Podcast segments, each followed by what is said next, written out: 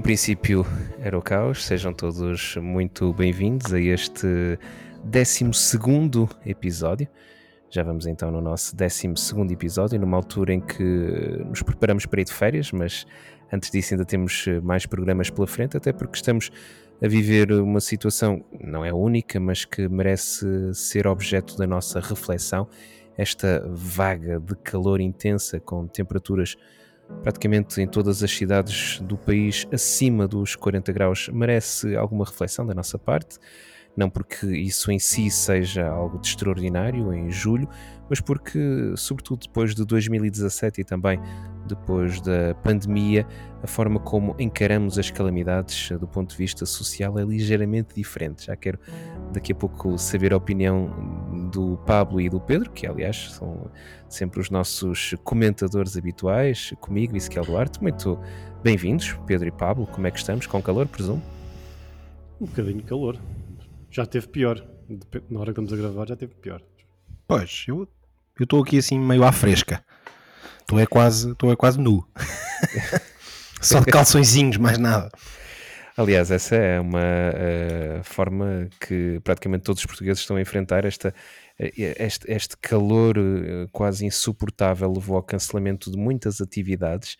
Vamos tentar perceber em que medida é que isto está a afetar as nossas vidas, mas mais do que isso, enfim, é uma calamidade que uh, está a destruir muitas das casas dos portugueses em algumas regiões, mas, mas já lá vamos. Eu gostaria, para já, de começar com o nosso uh, Flash Caos, aquele episódio, aquele momento que gostariam de destacar que terá acontecido entre o nosso último episódio e este que, e este que estamos agora a gravar.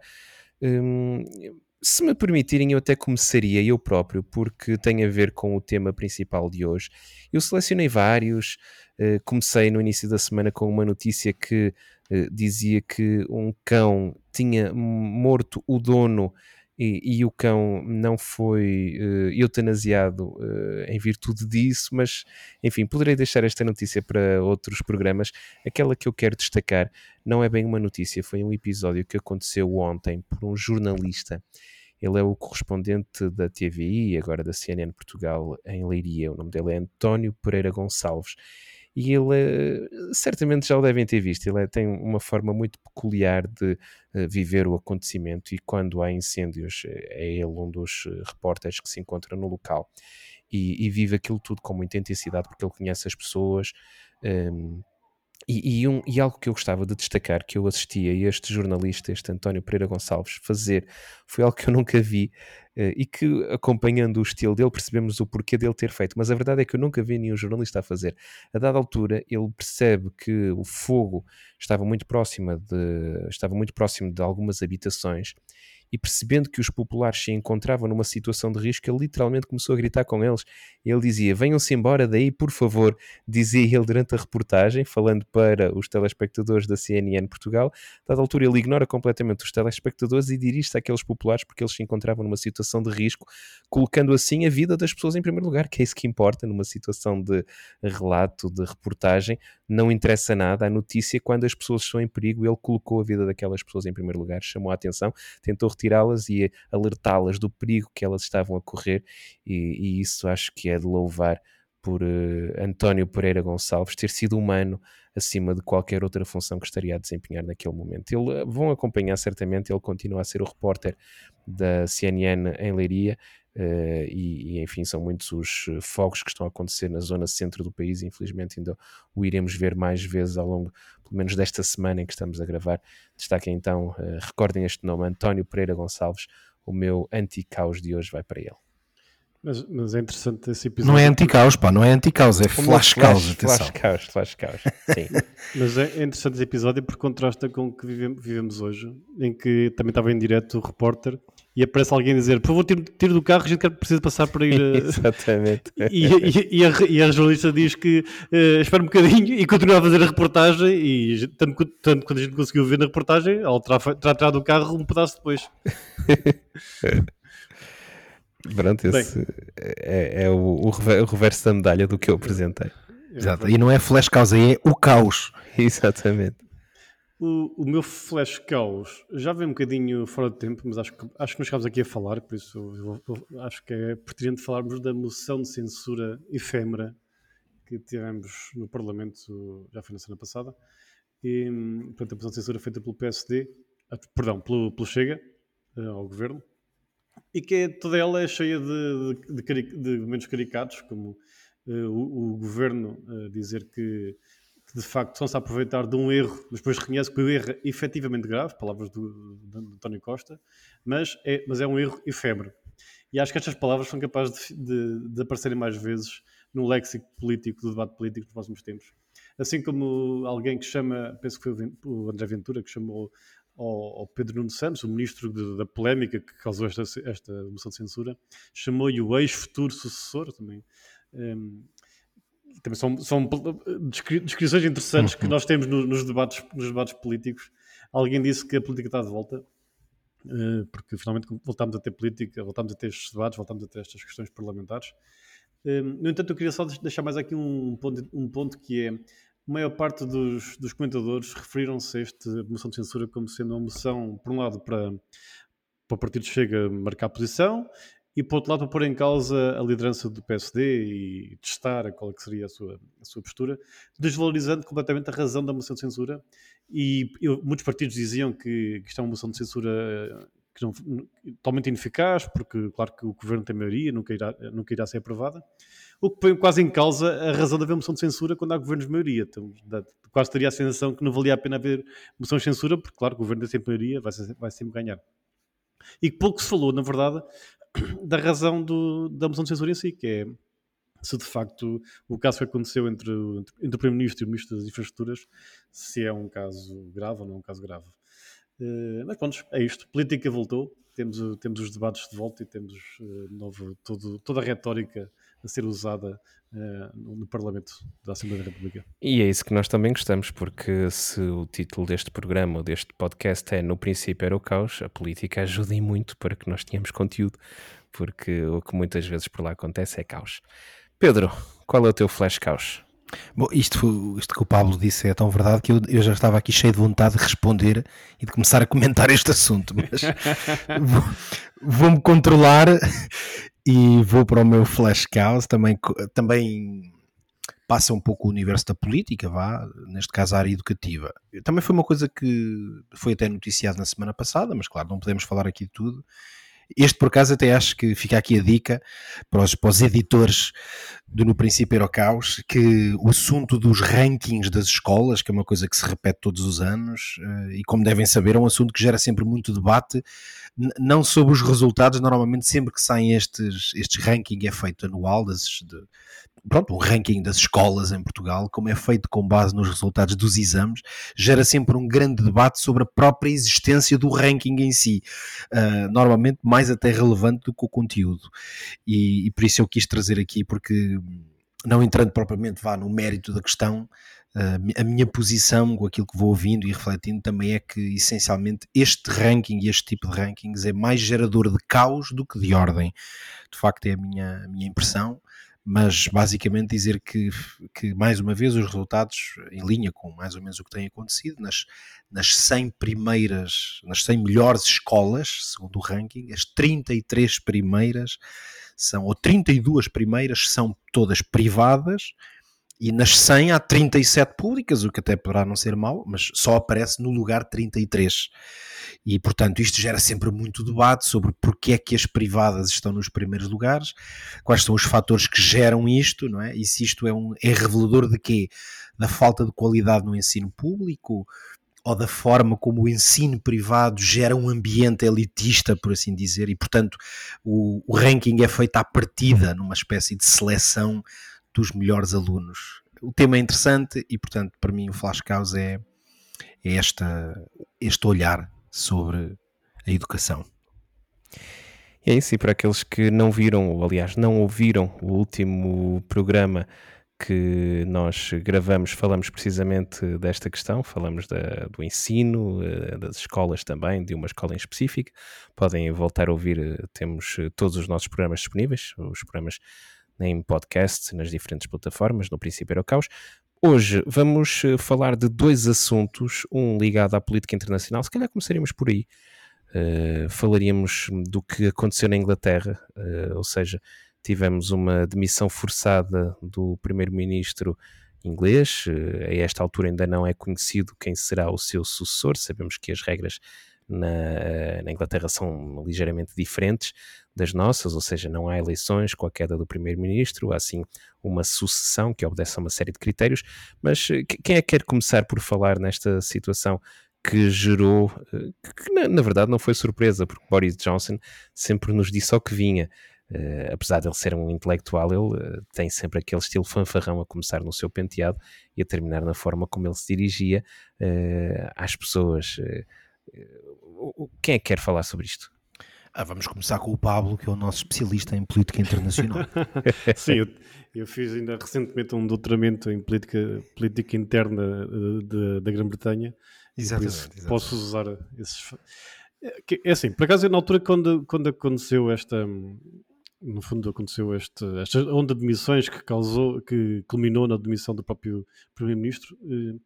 Eh, eu confesso que tive um certo, uma certa desilusão porque, uh, e basicamente, da minha, do alto da minha posição situada aqui no meio do país Portugal, um, ehm, veria tão boas razões para ele se ter demitido e nenhuma delas seria as razões por qual ele, foi, ele se demitiu.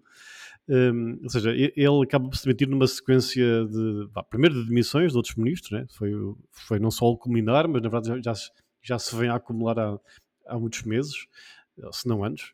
Um, mas, um, mas na verdade deve-se a, a, uma série de casos de uh, os, os, tais que alimentam a tal política que falávamos há pouco, os tais casos da política que realmente acontece.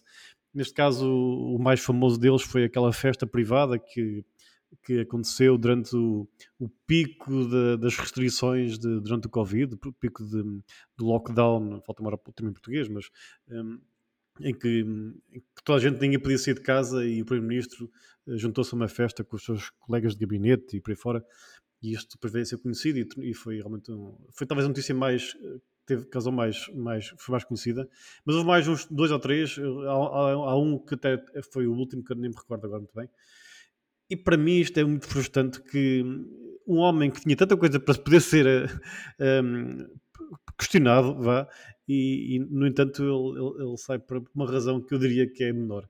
É menor, mas não deixa de ser importante, ok? Agora, eu gostava só de salientar três coisas que, que se associam ao, ao, ao, portanto, ao Boris Johnson, que é, claro que a primeira é a razão pela qual ele, ele é conhecido, a razão pela qual ele foi eleito é pela bandeira que ele perseguia e alimentou da questão do Brexit, que foi algo que ele conseguiu com sucesso, propôs-se a fazer isso e conseguiu fazer algo que, que à partida seria algo que nós não acharíamos difícil de se conseguir e ele conseguiu que isso acontecesse. Um, no entanto, não conseguiu fazê-lo isento de problemas e, e subsistem neste momento dois, dois grandes problemas. Um muito mais operacional, que é a questão, da, a questão das políticas de importação na, na, entre a, Irlanda, a República da Irlanda e a Irlanda do Norte, que é uma que é um dos das nações que fazem parte da, da do Reino Unido, né? E esta, a fronteira, no fundo, é, é a fronteira do, do, Brexit, mas é ao mesmo tempo é uma fronteira simbólica de todos os anos de guerra e de, e de problemas que houve entre aqueles dois povos dentro, dentro da ilha da Irlanda. Portanto, é um problema que está por resolver porque ele, ele quis dar passos para, para contornar aquilo que foi o acordo do Brexit feito com, com, com a União Europeia.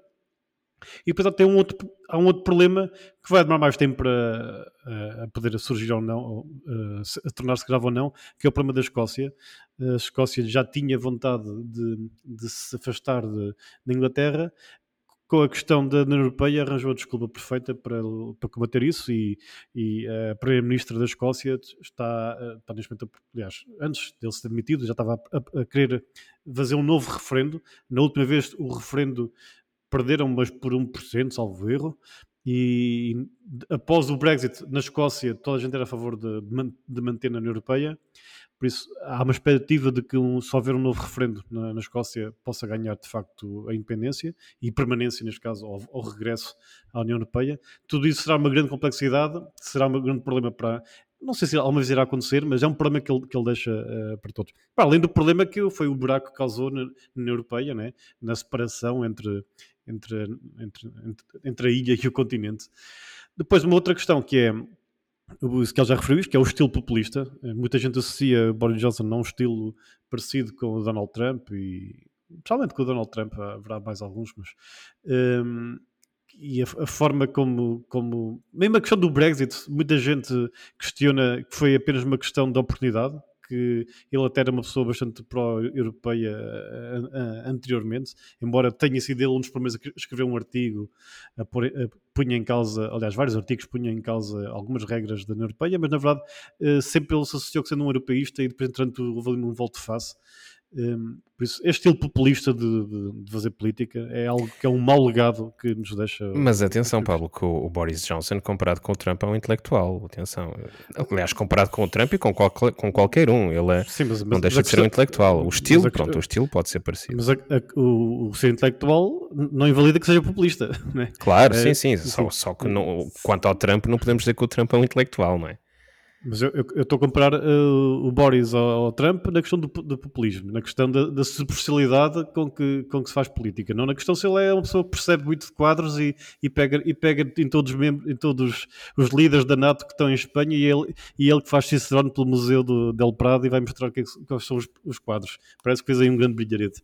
Mas pronto, essa, essa é a parte que não me interessa muito a, a mim, interessa-me a parte de refletir sobre o populismo dele, porque não só é, foi ele que exerceu esse populismo, como criou um exemplo, abriu um exemplo uh, que marca para os outros. Aliás, uh, no fim, aquilo, aquilo, que vai ser a minha proposta de, de, de anti-caos tem pouco a ver com isto, já, depois lá, lá chegaremos.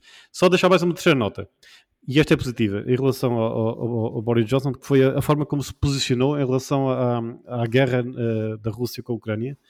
Talvez aqui até a questão do Brexit tenha favorecido, mas a verdade é que a Inglaterra foi um país, foi dos primeiros a tomar posições e posições fortes e duras eh, em termos de sanções, eh, em termos de apoio militar. E, e, isso é um ponto que eu tenho que reconhecer.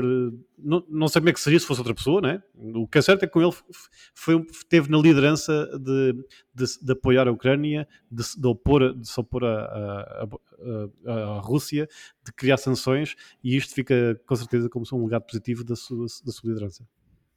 Alguns, sobre esse aspecto, só dizer que alguns estão a defender a tese de que nesta fase esse posicionamento dele bastante forte e que obviamente quem está mais ou menos na posição que nós temos, e ela é conhecida, que já falámos aqui muito sobre ela, eh, é vista, pode ser vista como uma, uma posição forte e positiva, poderá ter sido um pouco um aproveitamento vá, da política externa como uma forma de lhe dar mais algum tempo e algum elan em termos internos. É só certo. deixar esta nota porque tem... Sim, é, não sou eu que estou propriamente a fazer sim. essa análise, mas sim, ouvi já essa análise. Aceito essa, essa leitura, com certeza. Uhum. Mas, mas, bom, mas não posso deixar cá um legado que ele deixa, não é? Sim, sim, claro, claro que sim, claro que sim. Pedro, eu, queres dizer alguma coisa? Sim, sim, gostava, gostava de dizer aqui algumas coisas, a análise assim mais política e, e dos, dos, dos critérios que estão um bocadinho à volta da saída dele, acho que estão, estão bem analisados pelo Pablo. Eu gostava de me centrar aqui num, num aspecto aliás, já não é a primeira nem a segunda vez que ao analisar eh, políticos eu, eu, me centro nisso. Bem, poderá ser uma defesa porque é uma área que, que eu gosto bastante, não é, nem é bem, não é dominar, é eu gosto bastante e, e tenho muito interesse nela, mas também porque estu, estudei e estudo sobre ela e a minha vida está muito ligada à área da liderança e, portanto, eu analisar liderança, sistemas e, e meios e instrumentos de liderança é uma coisa que eu acho muito interessante e claro, nos políticos obviamente que o exercício da liderança é uma coisa por demais evidente, não é? São lideranças a níveis altíssimos e que têm implicações fortes. Eu, eu queria fazer aqui uma pequena análise que eu acho que pode ser interessante para quem nos está a ouvir. Um, vou, vou, usar aqui dois, dois esquemas, vá. Um que é um, um conceito que, que eu há muito tempo que exploro, aliás, como eu também ensino e tenho partilhado algumas coisas, às vezes num contexto de formação, mais até de liderança cristã, é um dos princípios que, que para mim são mesmo basilares da liderança, que é a ideia de que os líderes, essencialmente, em termos internos, portanto, o, que, o que é a pessoa e o que caracteriza o líder, uh, têm dois grandes instrumentos. Uh, podem estar mais ou menos conscientes de que estão a usar constantemente esses dois instrumentos. Eu podia talvez designar isto como mesmo os pilares ou as estruturas da liderança são, por um lado, as competências da pessoa, e as competências, obviamente, ou podem ser técnicas ou de domínio dos dossiês, por exemplo, no caso dos políticos, ou até mesmo a arte política, que às vezes aí já ultrapassa um bocadinho a questão do, do, do conhecimento concreto dos dossiês, mas uma capacidade para, por exemplo, dominar a narrativa e a retórica política, que também são questões obviamente relevantes. Portanto, há, há uma área em qualquer liderança que tem a ver com competências gerais ou específicas para o exercício daquele, daquela liderança em concreto.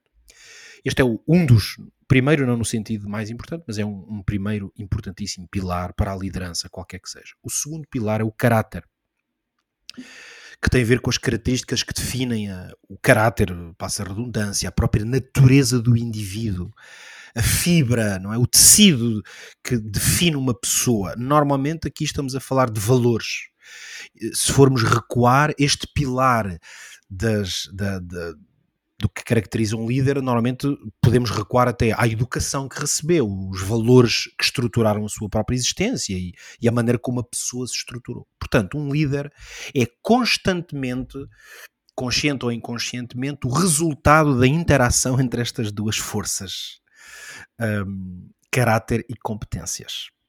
E no exercício da liderança, onde em áreas onde os valores, digamos, são muito importantes, por exemplo, a liderança cristã, hum, uma das coisas que, que, para mim são mesmo estruturantes, até no meu pensamento, é de que o caráter tem sempre ascendência sobre as competências. E que no fim do dia, em certo sentido, no fim do dia, o que realmente vai fazer um líder, uh, vamos dizer, prosperar a longo prazo é o seu caráter no curto prazo ou no médio prazo, as competências podem ser muito boas, podem, normalmente têm o efeito de criar um grande impacto e admiração nas pessoas, mas as capacidades de longo prazo, uh, ou a, o potencial, melhor, de longo prazo de um líder, vem-lhe através do caráter. Ora, porquê é que eu estou a fazer este quadro aqui? Porque a história de Boris Johnson uh, no fundo, ter uma pressão gigantesca para sair, obviamente que esteve muito ligado ao facto não apenas daquele incumprimento, não é só das regras do Covid, claro, é de ter um líder que orientou, e durante um certo período as regras em Inglaterra em relação à Covid eram bastante fortes, e no fundo ele não quis saber das regras. Tivemos outras histórias que foram ficando conhecidas, algumas até deram, deram demissões por aí pela Europa, em certas instituições e tudo. Mas não é, aqui não é só o facto, ficou mais ou menos provado, não vou entrar em detalhes, mas se se recordam depois um, uns dias antes, com o testemunho de alguns, algumas pessoas envolvidas naqueles relatos uh, de que na verdade não foi só que Boris Johnson esteve nessas festas e tal, é que Boris Johnson depois mentiu sobre a sua presença e sobre o papel que teve. Um, logo, a, a, vontade que me dá a olhar para isto, desta análise, é dizer que no fim de contas o fenómeno é sempre o mesmo. Um líder, por mais competências que tenha, se não tiver uma estrutura de valores, um caráter que sustenta as suas competências, mais tarde ou mais cedo ele vai cair. Eh, eu acho que aqui ficou provado que, as, que até mesmo que tenha algumas boas competências para o exercício das suas funções, Boris Johnson não, não tinha caráter. Um, eu, eu, termino esta nota deixando aqui um, uma ideia. No fundo, é. é e, e aqui vou mesmo referir-me a quem é o autor. Uh, não sei se vocês já ouviram falar do Simon Sinek. Uhum. Uh, é um grande, pronto, é um grande conferencista, vai essencialmente um, um, homem bastante inspirador. O foco dele é a liderança, tem muitos livros e muitas palestras sobre liderança ele ficou muito conhecido, claro, naqueles fenómenos de YouTube e tal, especialmente através das TED Talks. Ele tem a TED Talk, que acho que é a terceira TED Talk mais vista.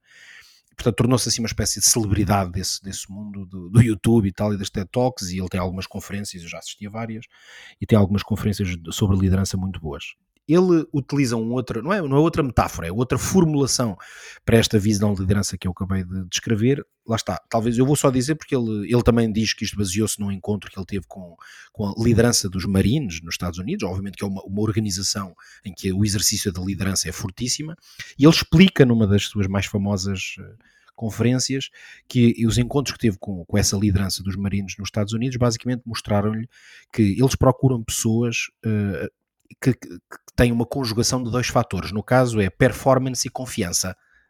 é outra maneira de dizer as competências e o caráter.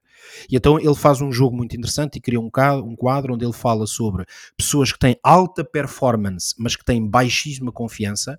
Na verdade, são pessoas que, ao contrário do que se poderia pensar, em organizações como os Marines, por exemplo, uh, não, são, não é esse o perfil de pessoas que eles procuram.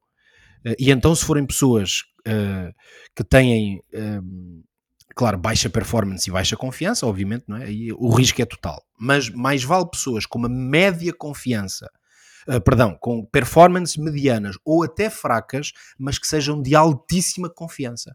Porque nas situações de grande stress, por exemplo, em que é, um militar pode ter que enfrentar, no fim de contas a confiança a longo prazo vai se tornar mais relevante. E pronto, esta, esta reflexão para mim ajuda-me a dizer que os políticos precisariam de aprender.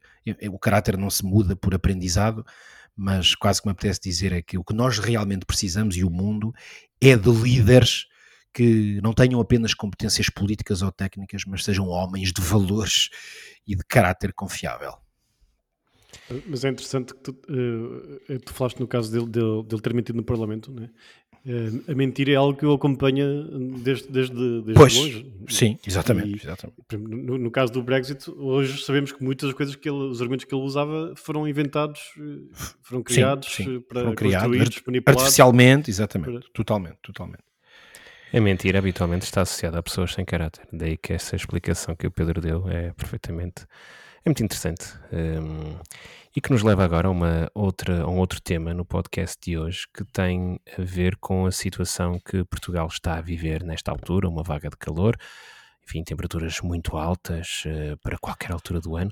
Mas uh, aquilo que eu gostava de discutir com vocês, uh, talvez em dois pontos. Começaria por saber a vossa opinião, eu, eu próprio também darei a minha, que motivou a um alerta talvez eh, nunca visto, ou seja, houve uma grande prevenção para estes dias que estamos a viver, nomeadamente terça, quarta, quinta e sexta, ou seja, dia 12, 13, 14 e 15 de julho, os quatro dias onde o risco é maior de incêndio devido às altas temperaturas, mas estes eh, dias que estamos a viver agora, a partir do momento em que o Instituto Português do Mar e da Atmosfera alertou para o que aí vinha quer o Presidente da República, quer o Primeiro-Ministro cancelaram as visitas que já tinham agendadas para esta altura. Este foi um sinal claro de que uh, os mais altos uh, responsáveis pelo país estavam preocupados com os dias que aí vinham, como efetivamente vai acontecer. Levou também a que, hum, numa primeira fase, fosse emitido o estado de alerta, mas numa segunda fase foi logo emitido também o estado de contingência, aliás, esse o estado em que estamos a viver, que levou a que eh, uma série de proibições, designadamente acesso aos espaços florestais, fossem imediatamente, imediatamente colocadas eh, em prática. Em, como resultado da Lei de Bases da Proteção Civil, ou seja, aqueles parâmetros normais, como a proibição da utilização de fogo de artifício, queimadas, etc., mas também com a proibição da utilização dos espaços florestais. Ora, isto levou ao, não ao cancelamento, mas à deslocalização do festival Super Rock, Superboc, ou Superboc Super Rock, não sei, não percebo nada disto, mas uh, levou a que uh, este festival que uh, estava agendado aliás estava marcado para Sesimbra, tivesse de ser eh, deslocalizado para o Parque das Nações, evitando assim que houvesse ali uma concentração numa zona florestal, mas levou também a alguns extremos, designadamente nos Olivais, em Lisboa, houve o fecho de parques infantis, ordenado pela própria Junta de Freguesia dos Olivais, que se baseou num, num, despacho do governo. Eh, ora, o, o, despacho do governo dizia apenas que deveriam ser encerrados os espaços localizados em áreas florestais, mas a verdade é que a junta de freguesia fechou todos, ginásios ao ar livre, enfim, tudo encerrado. E eu pergunto-me se esta não será uma consequência do síndrome Covid ou do síndrome pandemia, ou enfim, chamem-lhe o que quiserem, que levou a que, quando há um estado de alerta, quando estamos perante uma crise iminente, sejam eh, às vezes aplicadas medidas desproporcionais à real ameaça que estamos a viver. Uh, não sei se concordam comigo ou não. Eu tenho aqui algumas, algumas, algumas, alguns fatores de dúvida, vá. percebo essa leitura, de facto, aqui, por exemplo, esse caso, esses casos de, dos parques, eu, eu, não vi a notícia, não sei os detalhes, só estou a ver a, a descrição que estás a fazer. Assim, visto tal como estás a ver, parece de facto desproporcionado e aí posso talvez concordar que haja hoje em dia uma facilidade de tomar essas medidas, como tu dizes. No entanto, hum, quando penso naquilo que foram eh, aquilo que foi a reação, neste caso do Primeiro-Ministro, do Presidente da República, provavelmente dos outros ministros, não sei ter assim muitos detalhes, é, o fator para mim que marca a razão disto acontecer não é tanto a, a pandemia, o Covid e os estados de emergência que, que, que aconteceram, mas sim o 2017, uh, uh, os, os, dois grandes incêndios de junho, talvez e de, de outubro, já não, já não, sei bem as datas, com aquelas mortes que sabemos. E acho, e acho que bem que, que, que, esse, que esse fator seja um fator que leva que perante situações que, que talvez talvez aqui veja uma, uma, ligação com o Covid, que é perante um momento em que a ciência, neste caso a ciência no sentido já mais operacional, os indicadores, os, os conselheiros, que levantem bandeiras e que de facto estamos a ver uma situação perigosa, aproximam-se dias em que se reúnem todas as condições, uh, a tal tempestade perfeita, como, como costuma agora é moda dizer, um, ehm, ver o governo a reagir.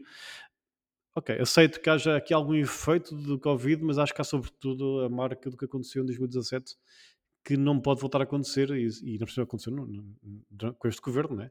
Um, ehm, não com este governo, mas com este Primeiro-Ministro, uh, voltar a acontecer de novo seria insuportável, seria in, in, inadmissível uh, não, se ter, não se ter tomado atitudes.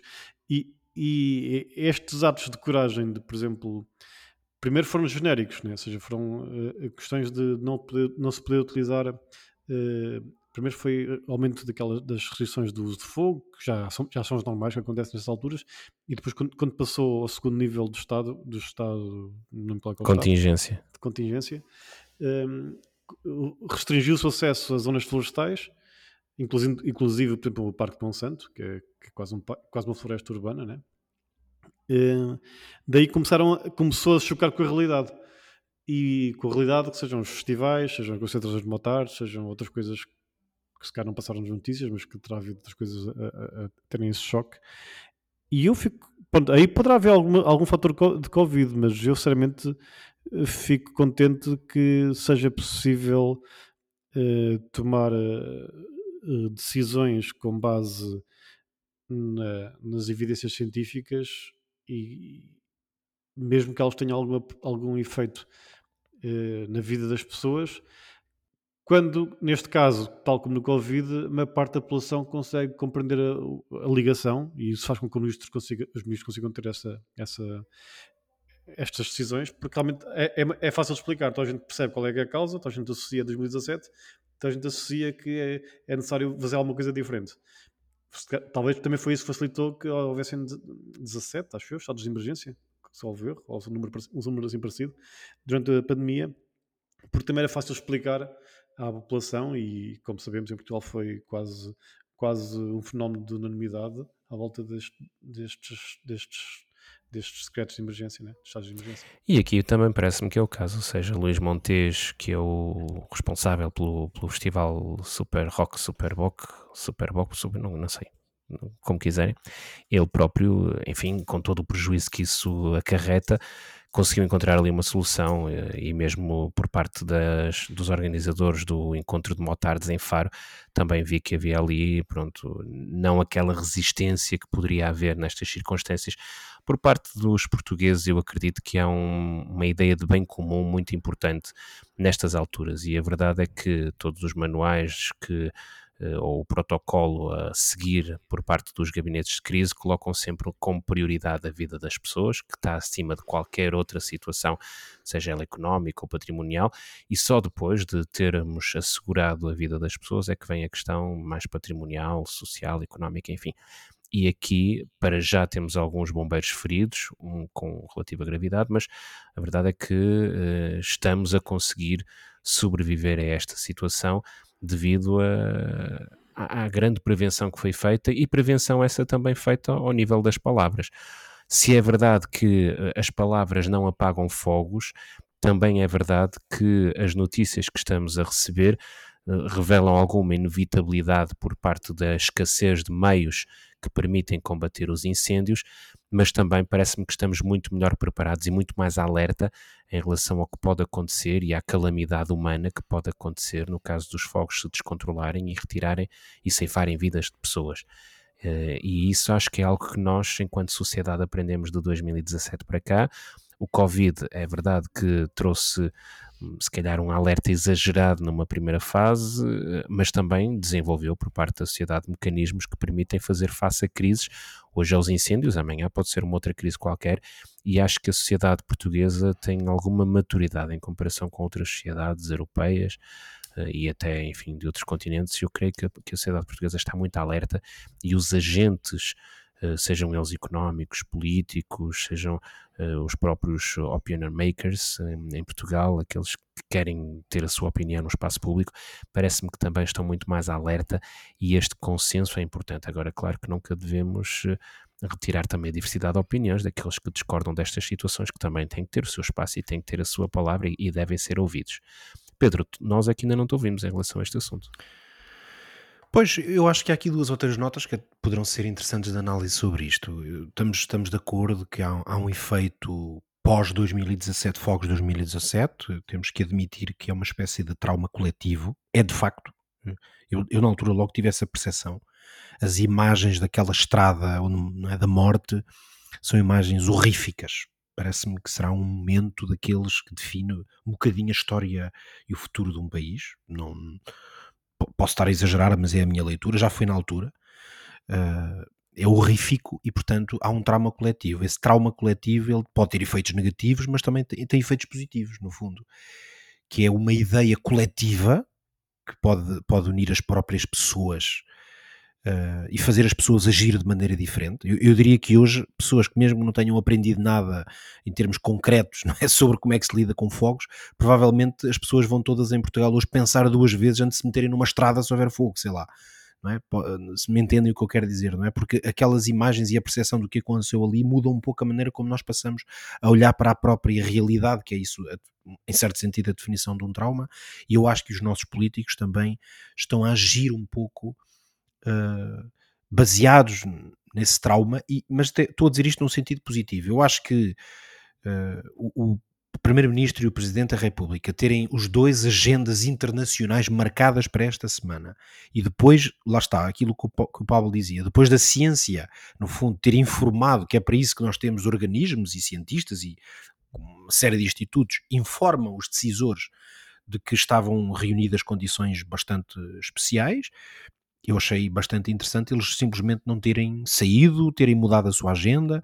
É uma maneira de dizer: ok, nós vamos estar mais perto, ajudar mais a prevenir a população, mas eu não retiro para mim de cima da mesa esta leitura de que essa decisão é pós-traumática, para usar aqui o.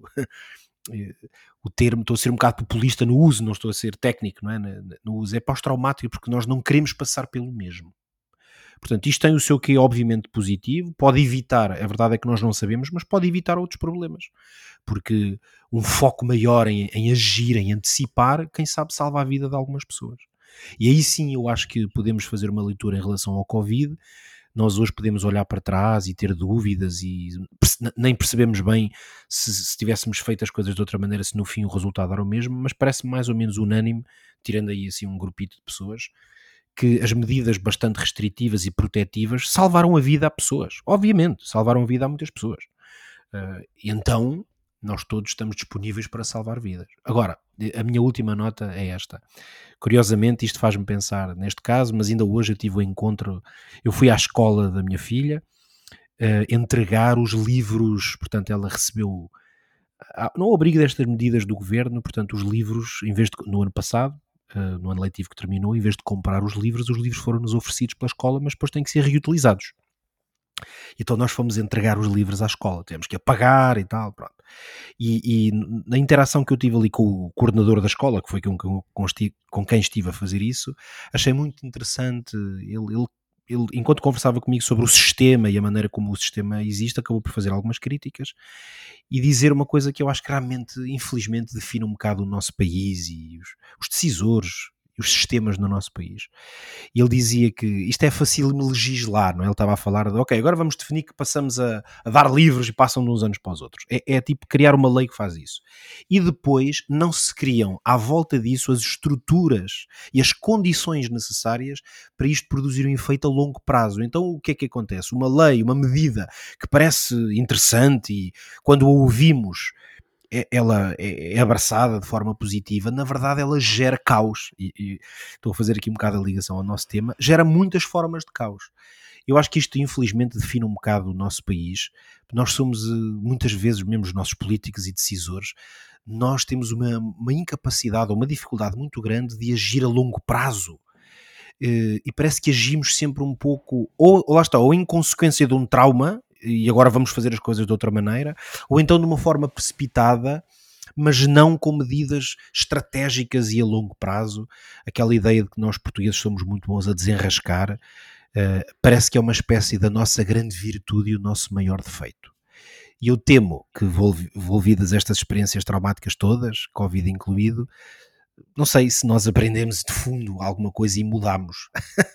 Temo que nós sejamos, no fundo, é, é, tenhamos todos um bocado este estilo, eu falo por mim.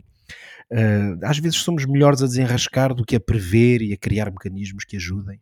Oxalá não seja assim, mas temo que mesmo na questão dos fogos, e às vezes ouvindo algumas pessoas, ainda hoje ouvi, fui ler uma pequena notícia até a preparar, uh, aqui o nosso programa, no pouquinho tempo que tive, e, e eu vi um técnico, no fundo, a dizer: na prática, na prática, as coisas mais importantes nós não alteramos nada.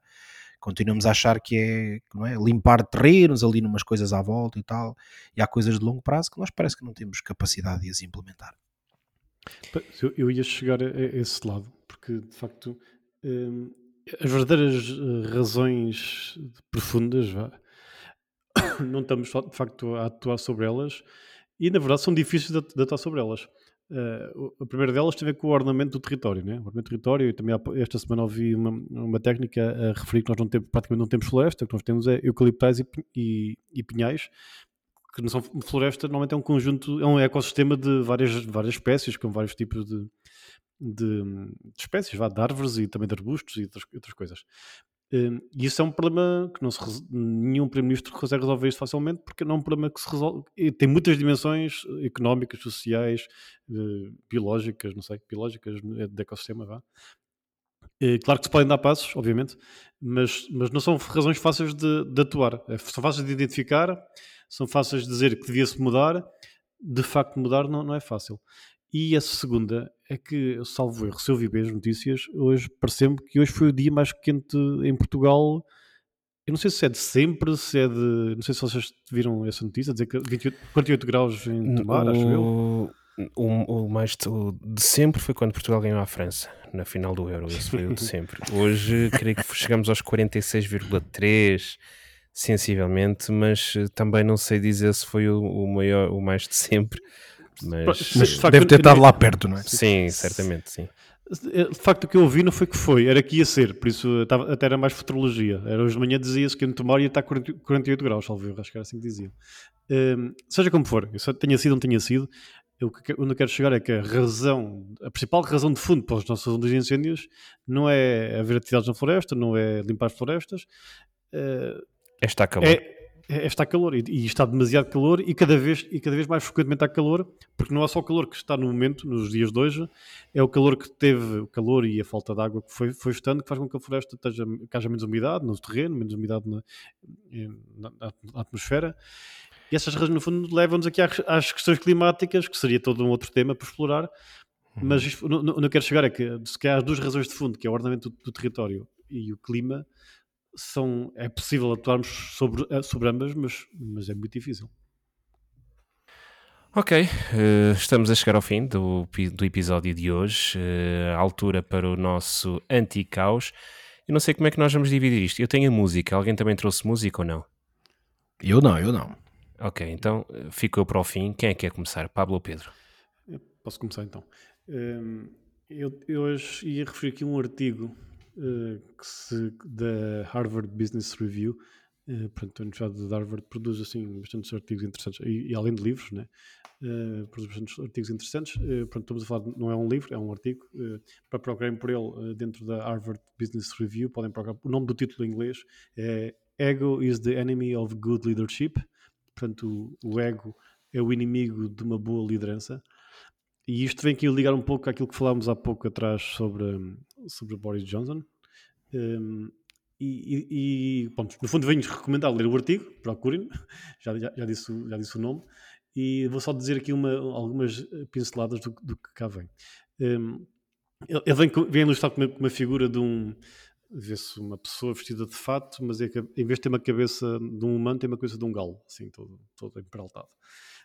E fala-nos então do o, o ego inflado que vem com o sucesso, ter um maior salário, ter um bom escritório, ter, ter uma série de pessoas que circulam à nossa volta. E uma, e uma ideia muito interessante que ele refere que é, é as, as, as, gargalhadas fáceis. É, quando se é um líder, quando se está numa certa posição, toda a gente se ri das nossas piadas. É, que, é, que, é, uma coisa que eu já testemunhei isto, quer como testemunha, quer eu próprio cair nessa armadilha. Há uma certa tendência de querermos uh, irmos no mesmo, no mesmo caminho, no mesmo, estarmos ao lado da, da pessoa que, que tem o destaque. Às vezes é por educação também, não é?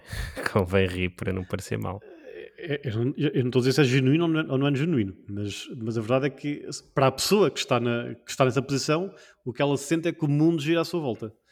E esse girar à sua volta é, o que este artigo quer mostrar, que isto é um, este é um Art Business Review, trata-se de negócio, né, e neste caso de liderança, é dizer que isto é inimigo de uma boa liderança. E, e refere aqui dois, dois, pontos, dois exemplos. Eh, um tem a ver com isto estamos aqui a falar. Eh, falámos muito sobre isto acerca do que aconteceu na Rússia. Portanto, das pessoas querem, terem tendência a quererem concordar connosco e isso faz com que o nosso espectro de, e a nossa visão se reduza porque não temos grande contraditório. Já temos tendência a, a, lidar com menos pessoas dentro da nossa organização, lidamos só com, com os conselhos não é? e não com, com, o resto da organização. E essas pessoas têm tendência a querer agradar-nos e a dizer-nos dizer boas notícias e concordar connosco. E o outro por que eles falam aqui no artigo é, é quando entramos neste estágio de, de, ego, de sentirmos realmente que somos, que somos importantes e que, nossa, e que somos inteligentes e que temos boas opiniões eh, e sentimos também, eh, falta-me a palavra, mas capazes de fazer tudo. E, e isso leva-nos muitas vezes a, a corromper-nos e a pisar riscos, coisas que não faríamos se não tivéssemos, se não tivéssemos inchado o nosso, o nosso ego. Portanto, Harvard Business Review, nome do artigo, Ego is the enemy of a good leadership. Uh, fica aqui a sugestão. Ok, Pedro. ok. Vamos lá, o meu anticaos é muito rápido porque eu já me referi hoje aqui a ele e, portanto, neste caso proponho que, que, vão assistir. Eh, é muito simples. Vão ao YouTube e basta escreverem Simon Sinek, portanto, isto é em inglês, Simon Sinek, e escrever Performance Trust. E vão parar vários videozinhos do Simon Sinek. Normalmente aparece logo com esta pesquisa para estas palavras, aparece o tal videozinho muito famoso. Tem dois minutos, portanto é a coisa mais rápida de se ver, porque é só um trechozinho daquela, daquela conferência ou palestra onde ele fala sobre a tal dimensão que eu falei há pouco de, de, de performance e confiança. Eu acho que pode ser, para quem nunca viu, pode ser interessante e levar-vos depois a assistir a algumas palestras ou até a alguns livros, mas eu recomendo só irem ao YouTube, Simon Sinek, Performance Trust. Ok, e eu fico com a música, desta vez sou eu que vou destacar um tema de 1969 Johnny Mitchell, enfim, ela é muito conhecida, é uma cantora canadiana. Ela que, curiosamente, eu não sei se vocês souberam, isto foi muito pouco falado, mas há, sei lá, um ano por aí, numa altura em que se entrou num meio espiral de loucura em fazer um, o cancelamento de músicos e artistas que, pura e simplesmente, diziam que não tomavam a vacina.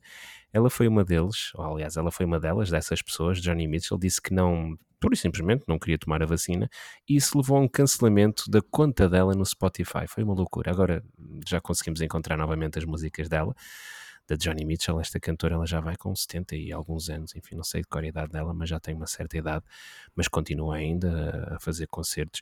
Este tema, Both, Both Sides Now, é de 1969. Adoro, adoro, adoro. Farto-me de ouvir essa música. Foi gravado já por diversos cantores, uh, diversos artistas. No entanto, no ano passado, o filme Coda, uh, Child of Deaf Adults, é é o acrónimo de CODA, um filme que retrata. Aliás, este filme foi inspirado num outro filme francês, La Famille Bélier, e foi este filme que ganhou o Oscar ano passado, em dois, aliás, este ano, em 2022, em março, sensivelmente. Foi este o filme que ganhou o Oscar de melhor filme.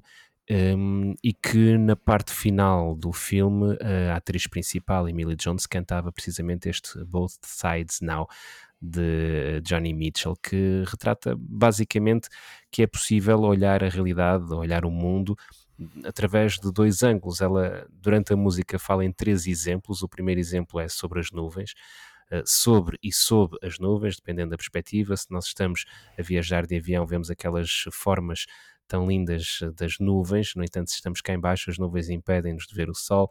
No segundo exemplo, ela fala sobre uma relação amorosa que também tem o seu momento auge, mas depois, a dada altura, também tudo acaba. O terceiro exemplo que ela usa na música é também de um relacionamento de amizade, mas que a dada altura as pessoas afastam-se, e no fundo aquilo que ela quer dizer é que uh, o mundo é muito inconstante, é muito inconsistente. Por outras palavras, o que ela quer dizer é que no princípio era o caos. And flows of angel hair and ice cream castles in the air and feather canyons everywhere I've looked at clouds that weep, but now they only block the sun.